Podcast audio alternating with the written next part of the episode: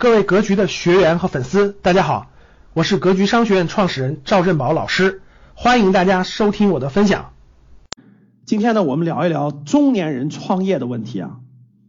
格局的学员呢，各个年龄层次的都有。那最近呢，有两个案例呢，而引起了我的思考。那今天给大家做一个交流。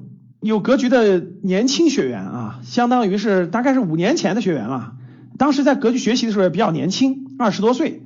在北京呢，打拼了五年的时间，夫妻两个人啊，现在大概是三十岁左右，他面临着一个选择，要么就是留在北京，背上债购买比较贵的房子，然后呢结婚生娃，对吧？在北京发展下去，还有一个呢就是回重庆去，因为他们家人就是重庆周边的啊，回重庆，在重庆扎根发展。那他问我的意见，这对年轻人呢，这个在北京呢工作了一些年，自己也创业了一两年的时间。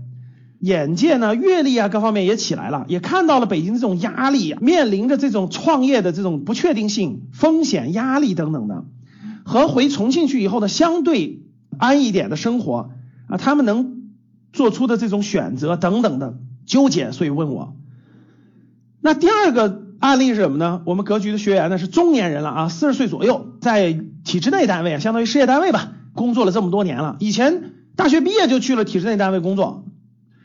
这么多年呢，现在是个小领导吧，现在很纠结，上上不去，更高的收入呢也没有，成就感呢也实现不出来了，特别想出来创业，特别想出来当老板，看着这个一眼就望到头的工作不想干了啊，想出来这个创业。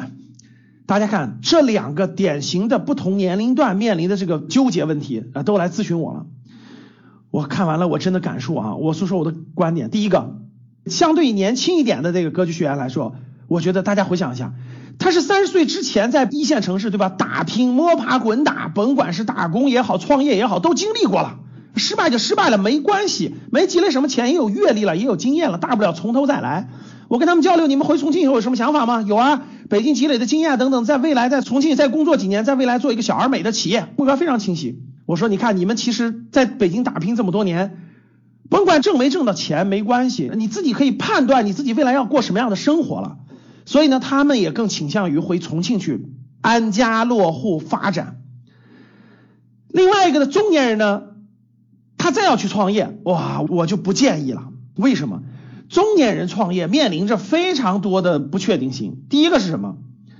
中年人创业的时候面临着上有老，你想想他四十岁了，老人是不是六十多岁了？下有小孩子都十岁左右。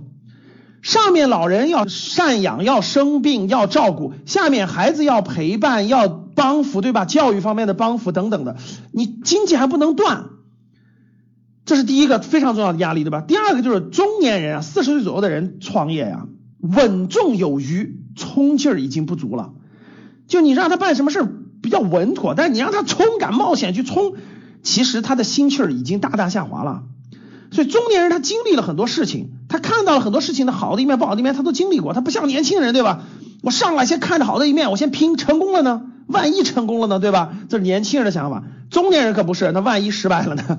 所以呢，中年人呢，已经到了脚踏实地的地步了，需要一步一个脚印的走。所以这时候冲劲儿已经不足了，你让他再去创业，再去经历那个前期的完全不确定的这个周期去，很难了。其实啊。第三个就是中年人的身体状况也不一样了。我记得我年轻时候当年创业真的是连续两个晚上熬夜都没问题。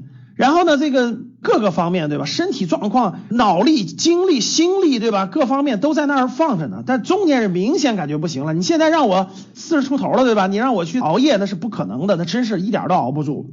还有最重要的一点，四十岁以上的中年人，如果你创业风险就更大了。你放弃的东西跟你年轻的时候一无所有的时候是完全不一样的。你像我讲的前面的那个案例，他们本来就年轻，来北京本来也一无所有，那我就挣阅历，对吧？挣经验，挣这些，顺带挣到钱了，那是很幸运的事儿。没挣到钱，我也挣到阅历了，我大不了从三十岁左右重新开始，对吧？回重庆一样都来得及。但是你作为一个中年人来说，房贷还不还了？老人生病看不看病了，对吧？家里的这个太多需要你考虑和顾虑的东西了，所以呢，我的总体建议是啊，四十岁左右的中年人创业，我认为还是慎之又慎，慎之又慎。除了极特殊的情况，说你在某一个行业真的已经成为专家、专业人士、权威、影响力全有了，对吧？你出来也是顺水推舟的事儿，很容易。我觉得这时候再考虑，如果要不然的话，中年人还是慎重吧。所以颠过头来又说了，在你年轻的时候，对吧？在你三十岁以前的时候，我觉得你要真有这种心气儿啊，真有这种想法，我觉得反而可以大胆的闯一闯，试一试。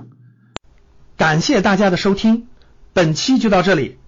想互动交流学习，请加微信三幺幺七五幺五八二九三幺幺七五幺五八二九，欢迎大家订阅收藏，咱们下期再见。